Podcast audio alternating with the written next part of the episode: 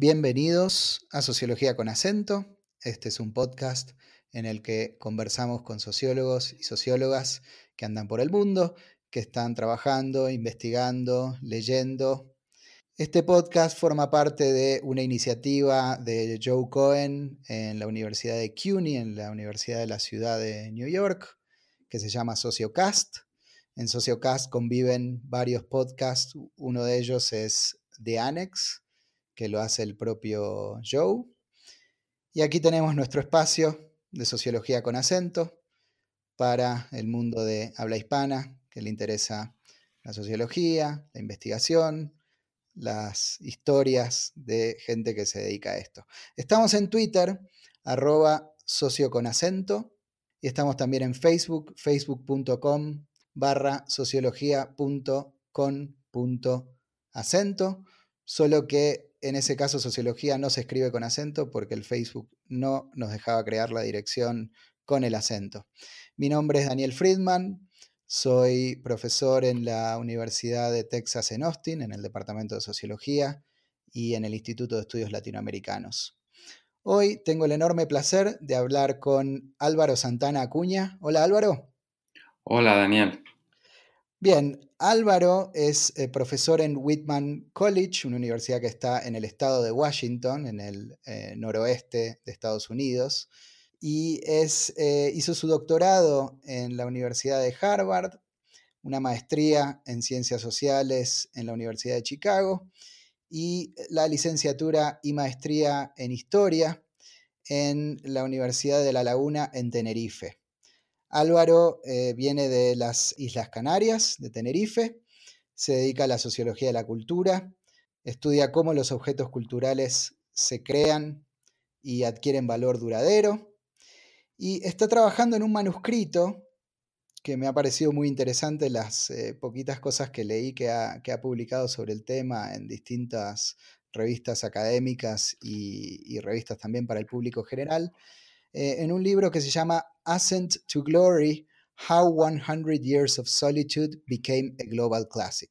Un libro sobre el libro de Gabriel García Márquez, 100 años de soledad, y cómo se convirtió en un clásico a partir de los años 60, que está en preparación y que va a salir por Columbia University Press.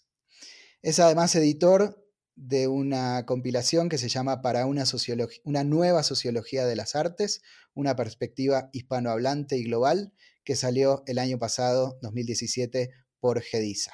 Bueno, contame cómo arrancás con esto de, no la sociología, porque primero estudiaste historia, pero venís de las Islas Canarias, que es un lugar bastante especial, ¿no es cierto? En efecto, sí, soy de, de la ciudad de La Laguna, que es la antigua capital de las Islas Canarias que es un archipiélago de siete islas frente a la, costa de Marruecos, que desde finales del siglo XV pertenece a, la corona de Castilla, se anexó a la corona de Castilla. Y realmente, pues Canarias es un sitio muy interesante desde el punto de vista histórico y también desde el punto de vista sociológico, porque realmente mm, sin la existencia de Canarias, Cristóbal Colón no hubiese llegado América. la isla de La Gomera, que es la isla que está más ubicada al, oeste de Canarias, fue el último punto de parada donde Cristóbal Colón se habituó de eh, agua y alimentos. Y bueno, pues como sabrán aquellos que han leído los diarios de, Colón, pues saben que, la llegada al Caribe eh, pues fue bastante complicada y que, que bueno, hubo intentos de, amotinamiento, etc. Y bueno, pues lo que solemos decir en Canarias es que precisamente eh, la, presencia del archipiélago en ese punto del Atlántico fue absolutamente clave, no solamente para el descubrimiento de América, sino también para el proceso de colonización, porque Canarias se convirtió en un punto fundamental para el, el tránsito desde eh, la Corona de Castilla, desde eh, España hacia, hacia eh, toda América Latina a lo largo de, 500 años. Luego también, pues por ejemplo, mm, la propia conquista de Canarias se, realizó durante todo el, siglo XV. Entonces, es un lugar absolutamente central para entender, por ejemplo, las teorías del sistema mundo, de Wallerstein y de, los orígenes del capitalismo. Y bueno, en Canarias se producen en ese, en ese periodo procesos de colonización que son muy interesantes también para entender la propia colonización de América Latina. Por ejemplo, mi ciudad, La Laguna, es patrimonio de la humanidad eh, por parte de, la UNESCO, precisamente porque la, manera en la que se diseñó la, ciudad de La Laguna es en cierto modo el eslabón perdido entre la ciudad europea y la ciudad colonial latinoamericana. Y la laguna en Canarias es precisamente uno de esos laboratorios que utilizaron los conquistadores para ensayar qué era lo que iba a ser la ciudad colonial. Y desde el año 99 la laguna es precisamente patrimonio de la humanidad, entre otras razones por eso, por, el diseño de su ciudad. Es un lugar bien iberoamericano, digamos. En efecto, porque lo que también es muy interesante de Canarias es su posición geográfica geográficamente Canarias está en África, es un territorio africano.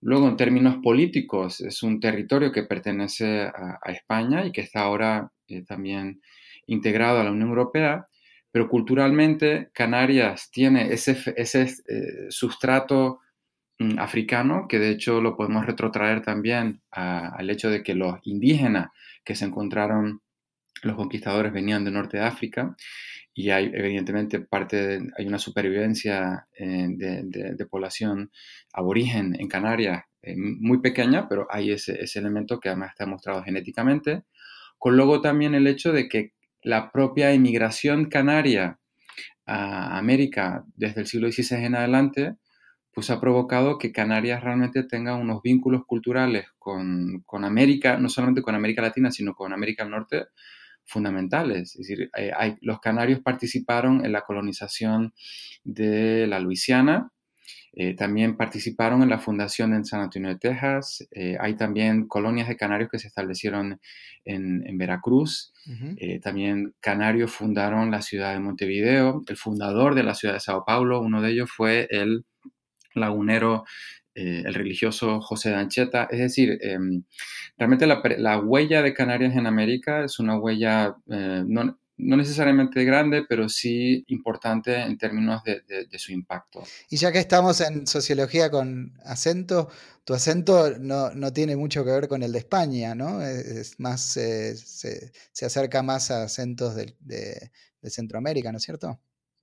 Sí, porque precisamente por lo que te comentaba de, la, de esta relación cultural a través de la migración entre, entre Canarias y, América, pues realmente eh, en los últimos 50 años, por ejemplo, cuando se produce la, la, guerra civil en España y el inicio de la dictadura franquista, hay un proceso muy fuerte de migración ilegal de, de Canarias a Venezuela, sobre todo la isla de, desde la isla de Tenerife. Entonces es, un, es una migración de ida y vuelta. Entonces, el acento canario, por ejemplo, en la isla de Tenerife está muy influenciado por el acento de Venezuela. ¿Y cómo era estudiar eh, la licenciatura en la Universidad de La Laguna? ¿Cómo era la vida universitaria? Bueno, pues yo tengo realmente, a pesar de que Canarias es un territorio muy pequeño, aproximadamente 7.500 kilómetros cuadrados, son ocho islas, mm, pues realmente eh, tenemos un problema también de, de superpoblación. Hay dos millones de personas y hay dos universidades. Yo estudié en la Universidad de La Laguna, que tiene 25.000 estudiantes aproximadamente, y luego también otra universidad en eh, Gran Canaria, la Universidad de Las Palmas de Gran Canaria, donde también hay alrededor de 25.000 25 estudiantes. Y bueno, es una universidad eh, europea en, todos los sentidos, donde yo, tuve la suerte de trabajar con, muchos profesionales con eh, una trayectoria profesional eh, muy potente y contrastada, pues en, no solamente en historia, sino también en sociología, en antropología. Yo, por ejemplo, recuerdo que la persona que me introdujo a mí en la antropología Alberto Galván Tudela, pues fue alguien que estudió con, con el más grande eh, antropólogo del siglo XX, con Claude Lévi-Strauss. Y ese realmente, pues, por ejemplo, fue mi punto de entrada en la sociología, perdón, en la antropología. Sin embargo, yo hice mi carrera en, en, historia, especializándome sobre todo en historia contemporánea.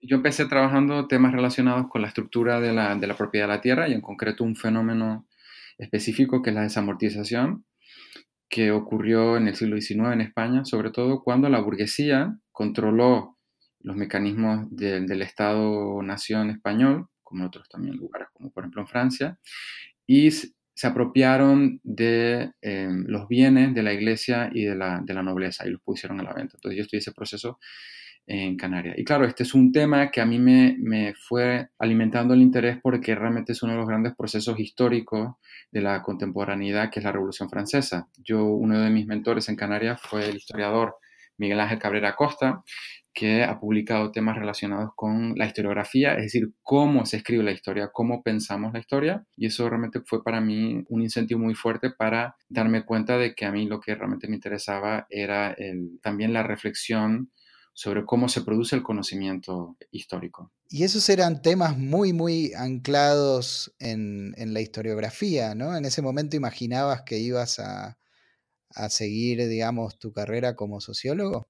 Bueno, lo que también empezaba a suceder es que mm, cuando yo hablaba con los historiadores me preguntaban si yo era sociólogo, porque la manera en la que yo mm, les hablaba de la historia, una manera de hablar de historia en donde no me concentraba tanto en, las batallitas ni en los grandes hechos, sino sobre todo trataba de entender, buscar patrones de significado amplio en la historia pues claro, me, me, colocaba en una tesitura en la que yo realmente no terminaba de, encontrar una identidad al 100% dentro del campo histórico, sino que me atraían precisamente historiadores que habían cruzado la barrera disciplinar, pues gente como E.P. Thompson, Carlo Ginzburg, es decir, historiadores que realmente eh, habían, habían llevado la historia hacia nuevas fronteras, en donde la reflexión mm, amplia era, fundamental. Y claro, de ahí también empecé a dar el salto y a leer a, historiadores, perdón, a sociólogos históricos como Charles Tilly, Theda Scotchpole. Y al mismo tiempo también lo que me sucedía es que cuando hablabas con sociólogos me decían que les hablaba como un historiador. Entonces, claro, yo me di cuenta que mi... sí, no, muy simpático. Yo me di cuenta que mi identidad profesional estaba un poco a caballo entre la, entre la sociología y la historia.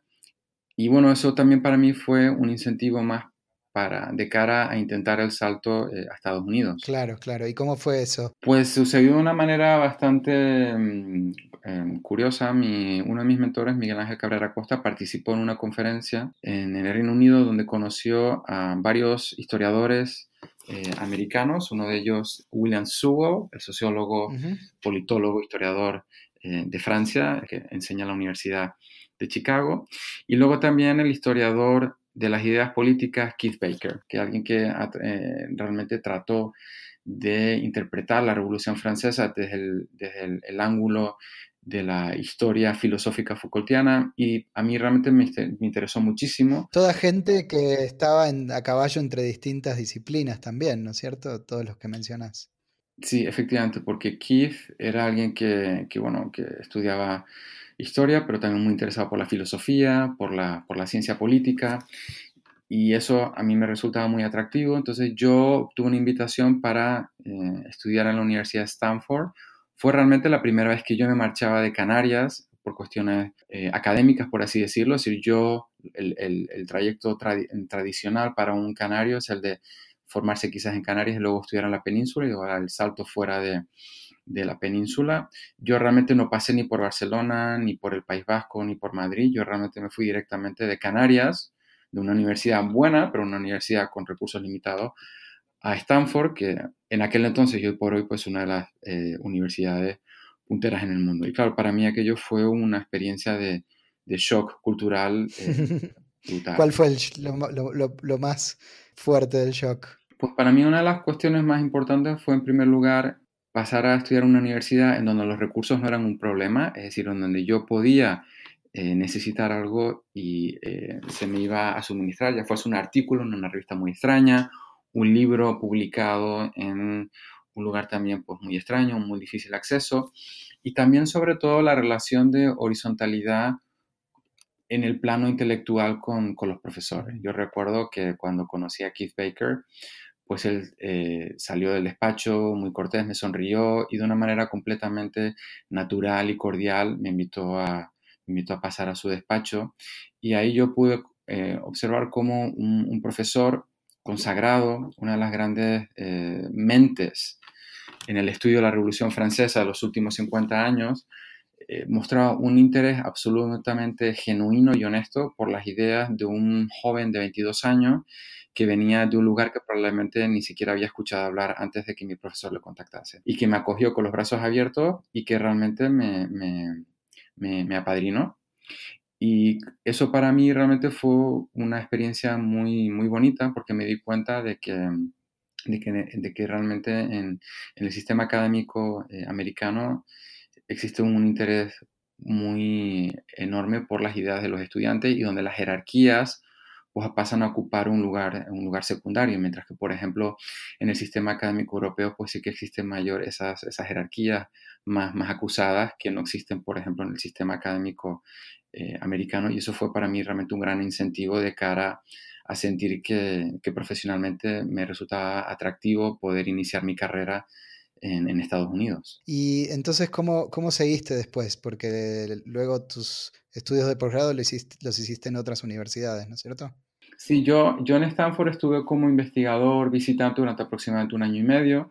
Fue una formación fundamentalmente de tipo técnico, eh, leyendo muchísimo sobre la Revolución Francesa, la interminable historiografía de la Revolución Francesa, a la que le dediqué eh, algunos de mis primeros artículos entendiendo también aspectos relacionados con la sociología del conocimiento, es decir, cómo se produce el, conocimiento experto en un campo de trabajo tan, eh, tan complicado como la, como la historia de la Revolución Francesa, cómo han cambiado nuestras maneras de entender y explicar la historia de la, de la, Revolución Francesa, porque entre otras cosas yo comencé a entender, y es ahí siempre mi vertiente sociológica, empecé a entender también que la, la, historiografía de la Revolución Francesa es realmente un punto de entrada absolutamente fundamental para entender cómo han cambiado las maneras de explicar la sociedad. Y eso es lo que me llevó también a interesarme por eh, la ciencia social. Es decir, tú lees la producción en, sobre la Revolución Francesa desde 1800 en adelante y tú puedes ver precisamente los grandes cambios que se han producido en la manera de escribir ciencia social en los últimos 200 años. hace 200 años nadie hubiese escrito, por ejemplo, historias sobre cómo la Revolución Francesa pudo marcar el comienzo de la degradación del cambio, del cambio climático y eso es precisamente lo que está ocurriendo, por ejemplo, en el estudio de la Revolución Francesa. Entonces la Revolución Francesa sigue siendo al día de hoy uno de los grandes laboratorios para los científicos sociales para entender no solamente lo que ha ocurrido en el pasado, sino también incluso para uno entender cómo está cambiando nuestra manera de entender la sociedad en la que vivimos. Ya es una sociología del conocimiento. Sin duda. Entonces, eso es lo que me gustó mucho. Y yo después de terminar en Stanford, tuve otra invitación para trabajar con eh, Roger Chartier, un historiador formado en, la Escuela de los Anales franceses. Él pertenece eh, a la cuarta generación de la historia de, los Anales, que es realmente la gran escuela de historiografía eh, francesa. Yo estuve trabajando con él durante dos años en, en París en l'École d'études en Sciences Sociales, que también fue un periodo absolutamente eh, fundamental en, mi formación para precisamente comenzar a hacer también la transición hacia la historia cultural, la sociología cultural. Roger Chartier fue durante muchos años un gran colaborador intelectual de Pierre Bourdieu y ellos tuvieron varias discusiones en las que hablaban precisamente de la cultura desde el punto de vista histórico y desde el punto de vista cultural. Gran parte del interés que tiene Pierre Bourdieu por la historia reside precisamente en los intercambios que tuvo con Roger Chartier y al mismo tiempo gran parte de, la sociología de, Chartier pues viene de sus eh, interacciones con, Pierre Bourdieu. Ahí estuve aproximadamente dos años y luego yo tuve la posibilidad también de, volver a Estados Unidos para hacer un máster en ciencias sociales con el apoyo de la beca Fulbright en la Universidad de Chicago, porque yo sí ya sí que tenía claro que tenía que que seguir eh, insistiendo en mi formación eh, teórica y, y, realicé un máster en ciencias sociales en la Universidad de Chicago bajo precisamente la asistencia del, del historiador William Sewell, trabajando fundamentalmente temas de, del siglo XVIII, y esa fue mi tesis también de, maestría. Me quedé un año más en la Universidad de, Chicago y ahí fue cuando yo también comencé a interactuar con un grupo de gente que a la larga también ha sido muy, muy importante para eh, la, la, orientación que, que lleva en los últimos años, que conocí a a un paisano de Canarias, Mario Santana, que es profesor en el Departamento de, de Lenguas Romance en, Chicago. Con tu mismo apellido, además. sí, porque, bueno, Santana es un apellido bastante común en Canarias, sobre todo en la isla de, de Gran Canaria. Y bueno, pues cuando me dijo que había un canario y que se llamaba Mario Santana, digo, efectivamente es canario porque se apellida Santana, ¿no?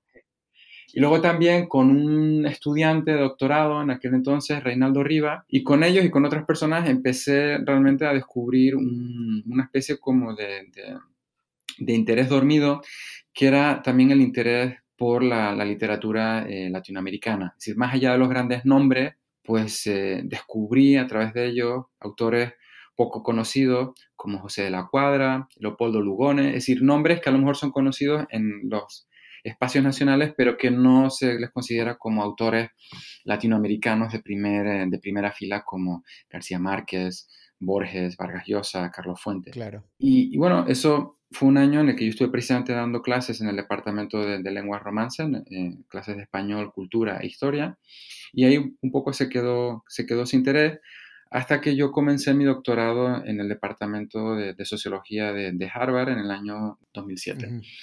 Yo, mi idea era, pues, efectivamente trabajar temas de, sociología cultural e histórica, todavía insistiendo en, el aspecto de, la historia de Francia del siglo XVIII, que terminó también siendo mi tesis.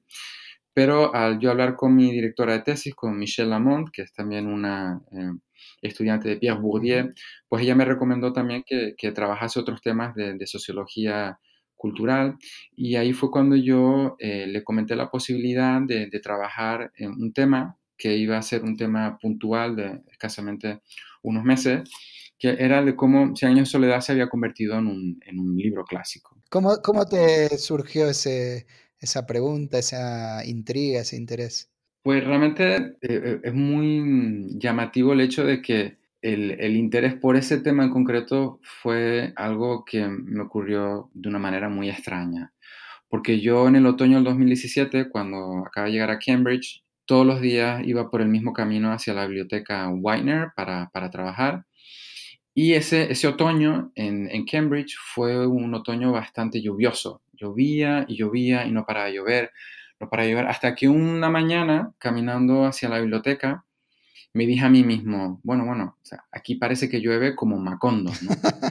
Porque para recordarlo, uno de los episodios más famosos de la novela sucede cuando en, el pueblo de Macondo comienza a llover y no para llover durante cuatro años. Y claro, ahí lo que yo me pregunto es, bueno, ¿por qué he hecho yo esa conexión? ¿Qué fue lo que a mí me llevó a, preguntarme o a, afirmar que en Cambridge llueve como en Macondo?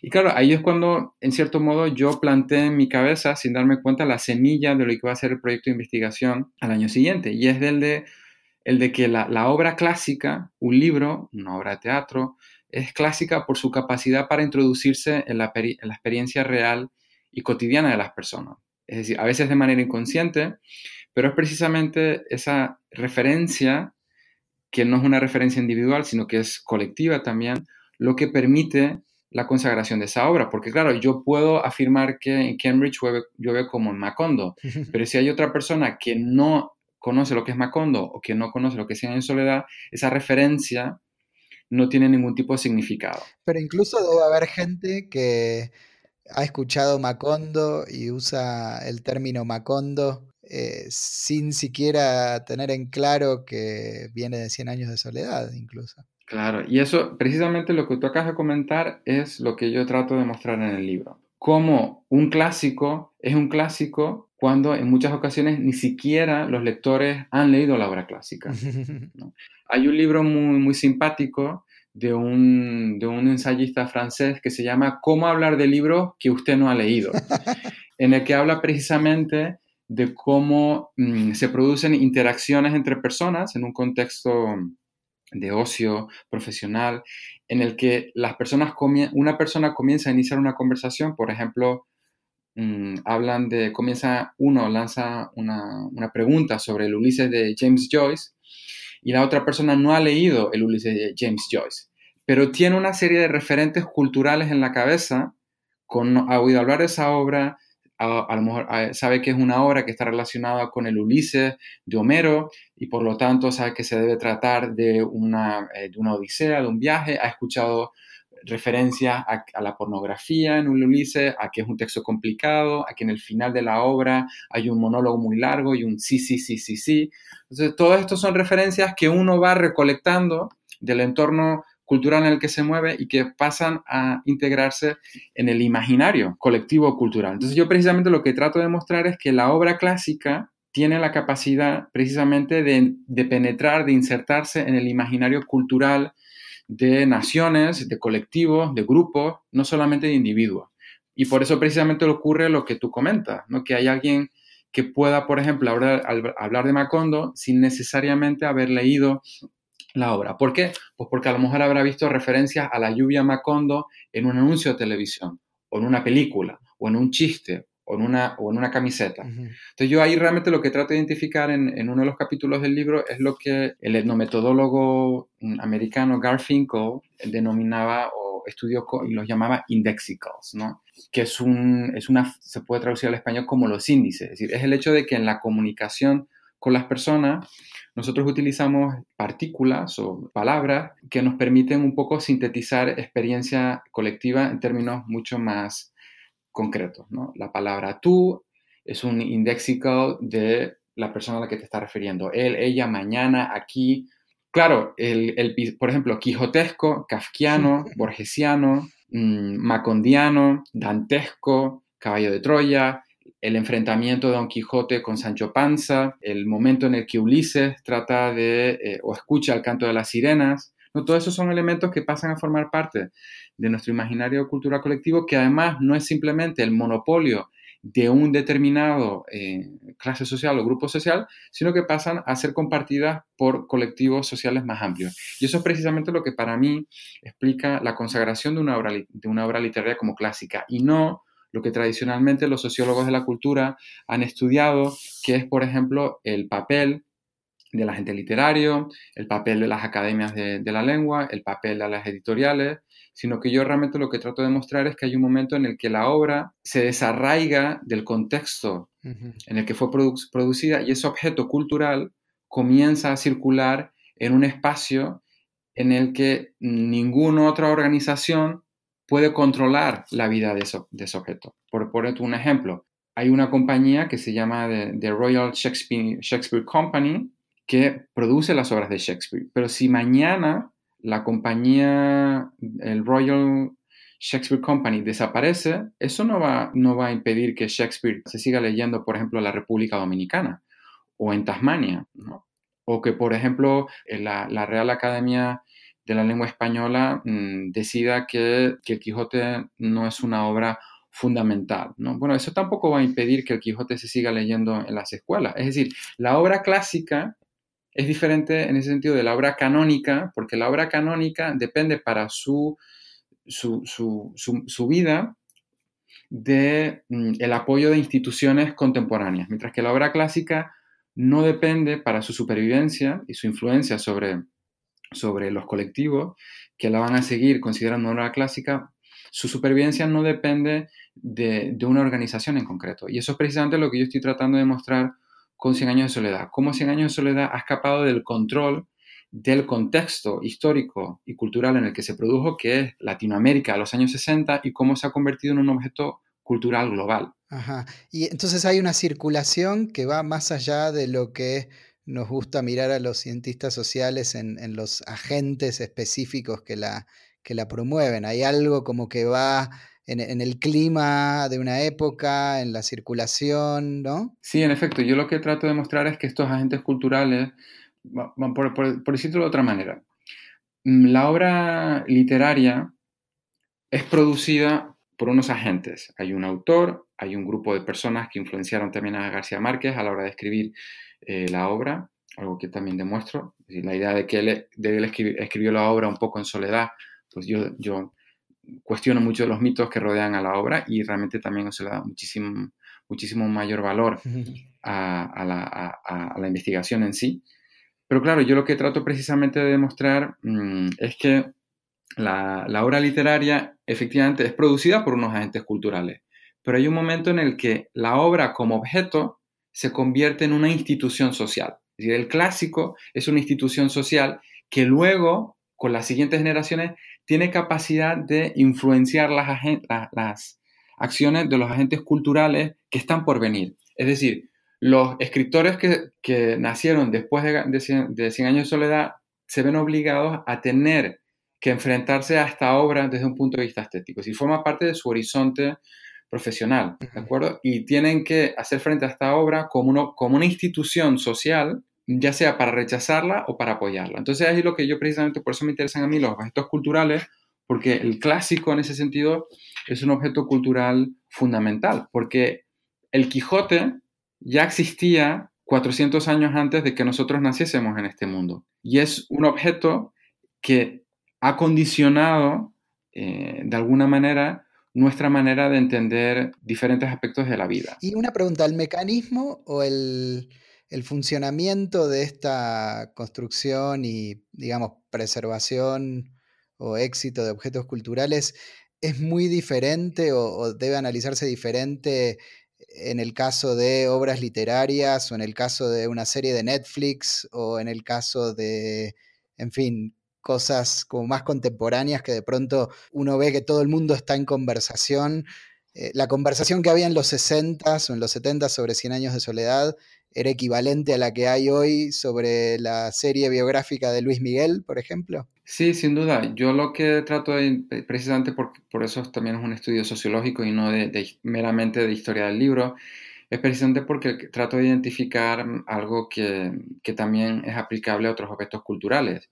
Y precisamente para mí el, el mecanismo fundamental es el del desarraigo. ¿Qué es lo que sucede para que audiencias, públicos, en otros lugares donde no se produjo esa serie de televisión o esa obra de teatro o ese libro, comiencen a hablar de, ese libro, de esa, obra de, teatro, mm, de esa serie de televisión, mm, no solamente durante un año, sino más allá de un año. Es decir, ese mecanismo se, se solapa en parte con el mecanismo de creación del bestseller, pero precisamente yo entiendo que el bestseller en parte el éxito de un bestseller radica también en parte todavía en el apoyo y el control que ejercen los agentes culturales, los agentes editoriales, los agentes que están vinculados al, mundo de, la difusión cultural. Sin embargo, como te comentaba antes, bueno, pues eh, el que el Quijote sea una obra clásica, pues no, no depende de si eh, se saca una nueva edición de lujo por parte de la Academia Española, porque pues de eso no se entera, por ejemplo, a lo mejor un, estudiante en, China que está leyendo, que está leyendo Quijote. Y cuando se publicó Cien años de soledad, tú dices que no era previsible, o por lo menos no era enteramente previsible, eh, la trayectoria que, que, ese libro iba a tener, o ni siquiera el éxito eh, relativamente inmediato que tuvo, ¿no? Sin duda. Algo que también es muy interesante cuando hablamos de, objetos culturales que acaban teniendo un éxito tan fuerte y se acaban instalando en nuestra cultura y se convierten en clásicos, ya sea Cien años de soledad como El Señor de los Anillos, como, no sé, Casablanca o eh, Vértigo de Hitchcock, pues es precisamente el que se tiene, eh, existe también una tendencia a mitificar, a crear leyendas. Y en el caso de Cien años de soledad, pues hay eh, leyendas muy interesantes que rodean a la propia creación del libro. Claro, yo en, el libro lo que trato precisamente es de, poco desmitificar estas leyendas, pero no desde el punto de vista como una falta de respeto, sino precisamente para entender también que el proceso de myth-making, como lo estudió también Claude Lévi-Strauss, el proceso de, creación de mito es también algo que contribuye precisamente a solidificar el estatus clásico de una obra literaria, de una obra artística. Entonces, eso es lo que yo precisamente, con eso precisamente yo hablo, abro el libro, ¿no? El momento en el que García Márquez afirmó que cuando se encontró una vaca que cruzaba la carretera de camino a, saliendo de la Ciudad de México hacia Acapulco, se encontró una vaca en medio de la carretera y que ahí se le ocurrió la primera frase de 100 años de soledad y que se dio media vuelta con su familia en el coche y se encerró durante 18 meses en su estudio, en su estudio para escribir. Claro, ahí realmente hay, si uno empieza a escarbar, pues te empiezas a ver cosas muy interesantes como que, por ejemplo, él eh, probablemente se siguió hacia Acapulco y comenzó probablemente pues a tomar nota. Mm, esa vaca probablemente pudo haber sido un restaurante a medio camino entre México, la Ciudad de México y Acapulco que se llama La Vaca Negra. Y luego también el momento en el que García Márquez decidió sentarse a escribir la obra, pues es un momento muy importante porque él entendió que era su momento. Es decir, en el año 65 la nueva novela latinoamericana, que es como se llamaba en aquel momento, el boom es un término posterior, un par de años posterior.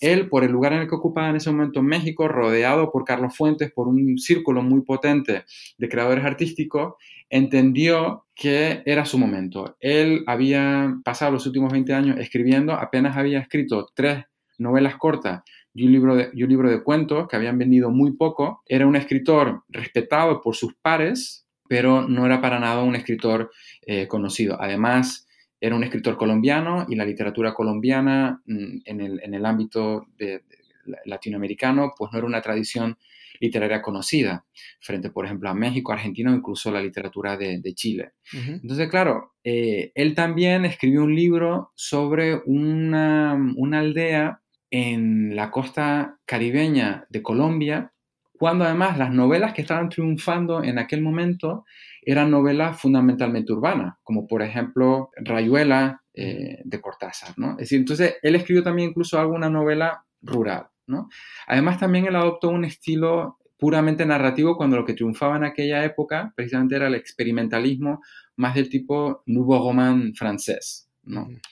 Mm, como el que vemos, por ejemplo, en, en, Rayuela, que es realmente un nouveau roman escrito, escrito en español. También el, realismo social español, pues también tenía todavía bastante tirón, o incluso en América Latina el indigenismo, pues también tenía bastante, bastante lectores. Entonces, claro, como yo expliqué en un pequeño artículo que si los lectores lo quieren leer, está en el The Atlantic, en la revista The Atlantic, en mayo del 2017, yo hablo precisamente de que en el año 65 confluyeron varios factores. Uno de ellos fue que hubo una liberación estética en la región. Frente a las teorías de la producción cultural, más en la línea de Bourdieu, que hablan de que los campos culturales se, definen en base a la confrontación entre los creadores y en base a la, conflictividad, el ascenso y la consagración de la literatura latinoamericana en los años 60 es imposible de explicar sin la colaboración entre tres generaciones de escritores, la generación de Borges,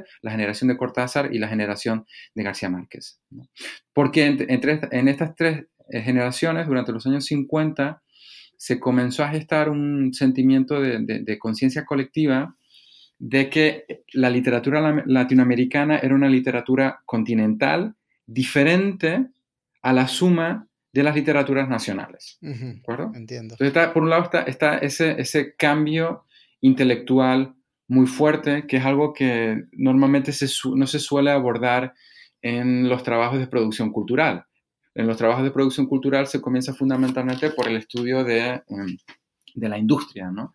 Que es lo que luego yo hago también. Yo hago luego también sobre este, este cambio intelectual tan fuerte que se produjo y que tomó casi 30 años en, en, solidificar. Yo luego hablo de que también en los años 60 se produjo un, crecimiento muy rápido la industria editorial en la región, algo que está más estudiado, no solamente en, México, en Argentina, sino también en otros países como Colombia, como Cuba y sobre todo en España, donde se rebajó la censura, el gobierno franquista rebajó la censura y además también el gobierno español comenzó a dar incentivos fiscales para que se pudiese importar papel porque a finales de los años 50 en España hubo momentos en el que se tuvo que parar la producción de libros porque no había papel para imprimir.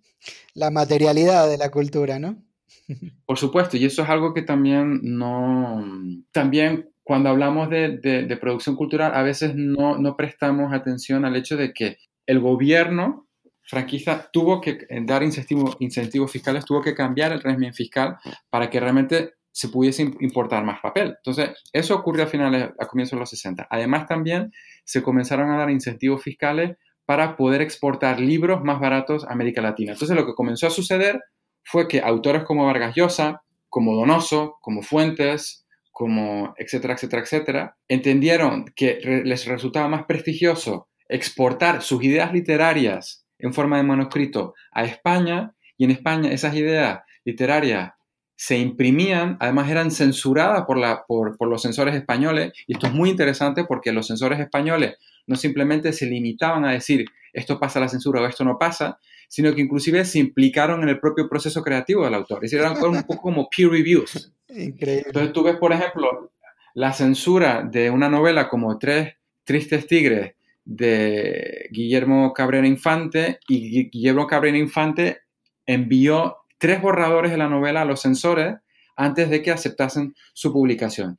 Y Cabrera Infante, eh, con su ironía habitual, ha hablado de que realmente sin, la revisión que hacían los censores de su manuscrito, Tres Tristes Tigres no hubiese realmente salido, salido a la luz o no sería tan buena como, como es. Entonces, ese aspecto, por ejemplo, de la censura y de cómo el censor no es simplemente un gatekeeper, sino que puede también ser un elemento más del proceso creativo es algo que no se ha abordado en estudios de producción em, cultural hasta el momento y es lo que yo hago también. Es muy interesante eso. Mi, mi, referencia con eso es la música, por ejemplo, en Argentina en los años 70, que para poder los músicos del nuevo rock, digamos, publicar sus canciones, las tenían que cambiar y, retocar un poquito y de algún modo alteraba eh, la, propia producción cultural, ¿no? O sea, hago esto para no publicarlo nunca o hago esto eh, que no es exactamente lo que quiero, pero que va a poder ser publicado. Era siempre una negociación política, digamos. Sí, sí y lo que precisamente hablan estos autores es que ese proceso de, revisión mejoraba su proceso creativo. Te hago una pregunta. Hace poco la, universidad en la que yo trabajo, eh, Universidad de Texas en Austin, el centro Harry Ransom se compró todo el archivo de García Márquez y tuviste oportunidad de verlo. ¿En qué, en qué te aportó ese material? Sí, yo eh, en el año 2015 el Harry Ramson Center compró el archivo personal de, García Márquez. Eso significó que ahora los papeles de García Márquez reposan junto a los papeles de mm, gente poco conocida como William Faulkner, Ernest Hemingway, James Joyce, Virginia Woolf, algunas cosas de Borges también están allí. Es realmente un, verdadero panteón de escritores eh, y bueno, aparte que también tienen cosas de Biblias de, Gutenberg, eh, folios de Shakespeare, es realmente un, auténtico paraíso para los amantes de, la creación eh, en el arte. Pues compró los papeles de García Márquez, también algunas colecciones paralelas y en el año 2017 yo recibí una, yo, eh, según me comentaron, fui el primer investigador becado para trabajar con el archivo personal de, García Márquez. Bueno, no es un archivo, es un archivo bastante amplio.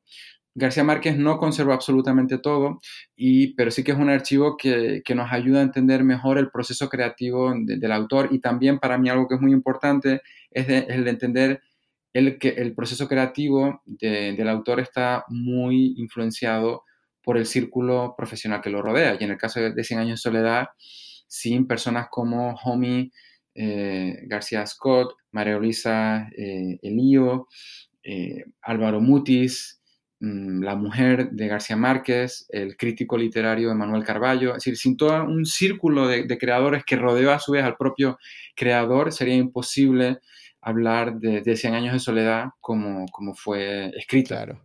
Y antes de, de cerrar, te quería preguntar por el, el, libro que coeditaste sobre la sociología de las artes, una perspectiva hispanohablante y global.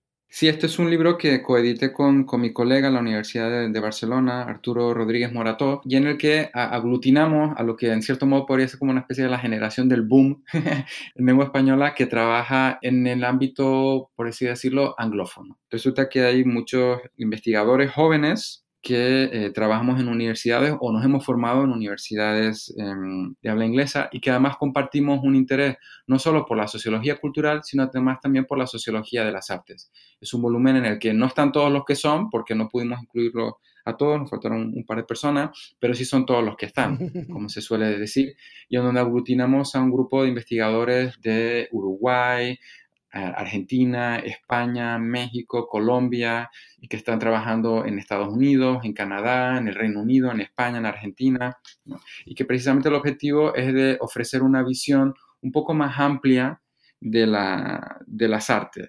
Y también entender que, la realidad es que algunos de, los, de las personas que participan en, este volumen son también personas que al escribir en, inglés, pues son investigadores también que están contribuyendo a, definir la, agenda de la sociología cultural eh, a escala global.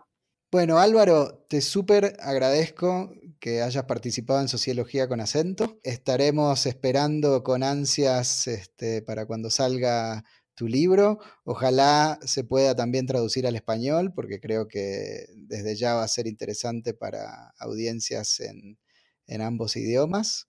Y te agradezco muchísimo por estar acá. Muchísimas gracias, Daniel. Ha sido un placer y un saludo a los oyentes de eh, Sociología con acento.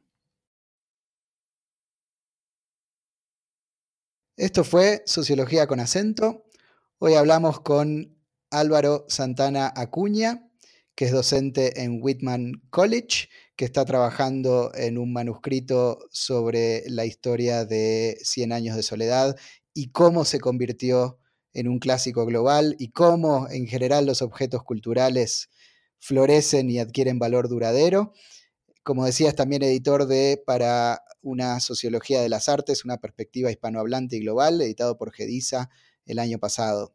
Los esperamos para el próximo episodio. Salimos cada dos semanas, a veces cada tres semanas.